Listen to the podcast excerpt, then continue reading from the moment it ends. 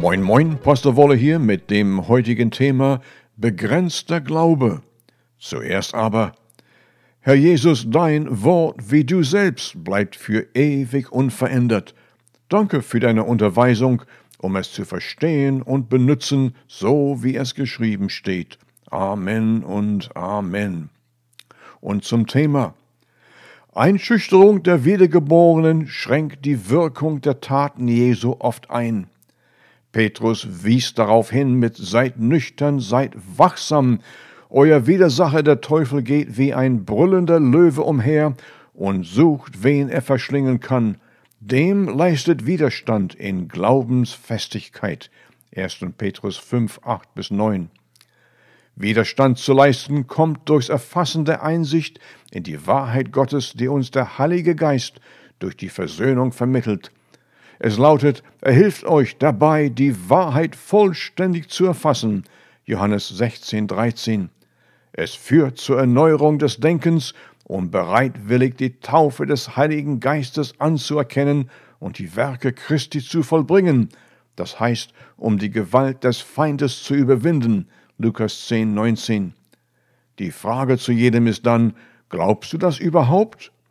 Zweifel behindert die Christi Wirkung in deinem Leben. Jakobus 1, 6 bis 8.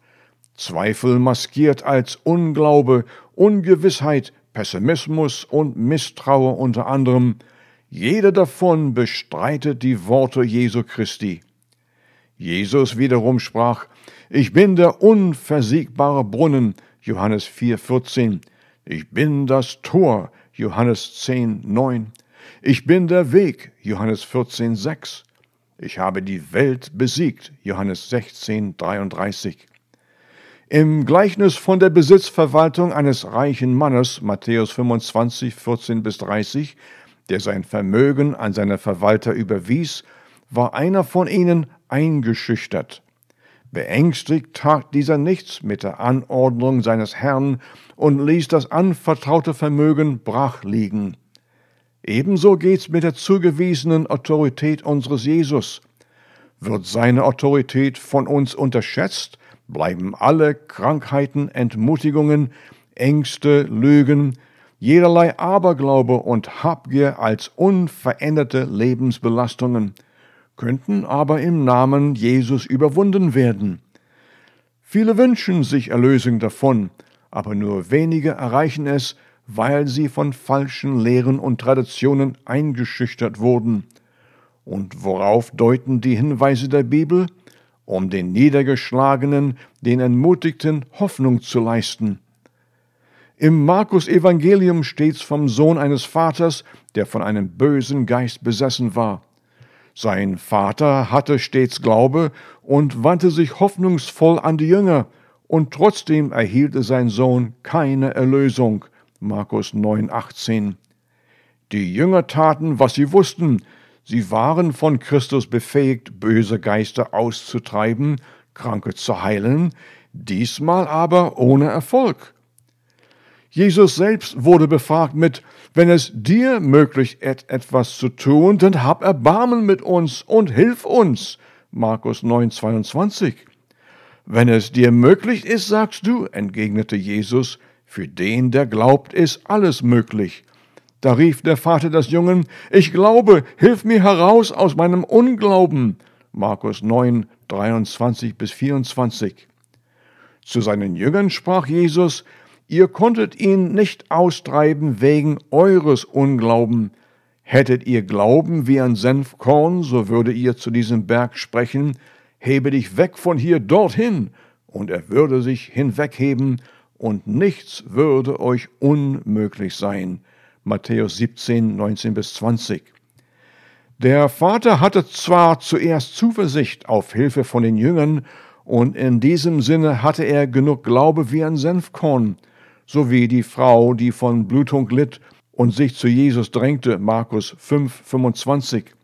Sie ließ nicht locker, sie drängte sich durch, bis sie zu Christus kam, ihn berührte und ihre Heilung bekam. Der Vater dagegen, als keine Befreiung für seinen Sohn entstand, geriet er in Verzweiflung. Er wusste wohl, dass Hilfe verfügbar war, aber weil nichts daraus kam, ergriff ihn der Unglaube und er ließ sich davon einschüchtern. Wird Gottes Wort missachtet, erzeugt der Glaube keine Wirkung. Die Einschüchterung der Jünger und das Zweifeln des Vaters war genug, um die Befreiung des Sohnes zu behindern. Mit Erbschaft Jesu Christi wirkt die Vollmacht seines Namens durch den innewohnenden Heiligen Geist, und jeder ist auf diese Weise ausgestattet für jedes gute Werk. 2. Timotheus 3,17. Er, der Heilige Geist, leitet nicht nur die Einsicht zur Fülle der Wahrheit Gottes, sondern erregt den notwendigen Glauben dafür, indem der Unglaube durch die Wirkung des Glaubens durchkreuzt wird.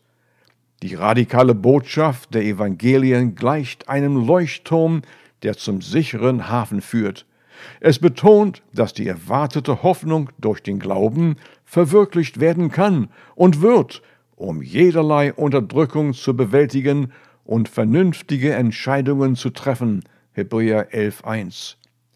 In Christus sollen alle weltliche Belastungen, die sich gegen die Offenbarung der Wahrheit Gottes erheben, nullwirkend werden. 2. Korinther 10.5.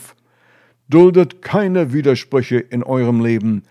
Haltet euch an die treue Verwaltung der Schriften, so wie es geschrieben steht, und erzählt das, worauf ihr Anspruch nimmt. Und tut das bis zum nächsten Mal.